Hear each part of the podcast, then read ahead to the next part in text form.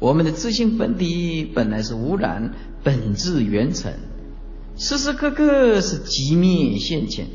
寂灭就是一种究竟的涅槃心境，就是他内心里面就保持一个不生不灭、不增不减、不来不去、不取不舍、不贪不嗔不痴。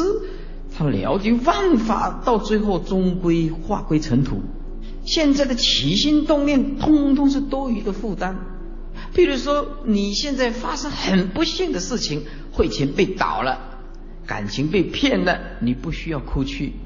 你要体会万法不可得，到百年后这些都是多余的负担，再把百年后的境界回归到现在来关照，今天的所有痛苦执着都是多余的，把时间拉长。所以说，如果你体会这个机密性前，那么是用一颗自信无染的心性啊，运用在这个世间，哎呀，那。处处通通叫做享受，处处通通叫做解脱，你就会体会到哇，佛是什么东西？现在你就是佛。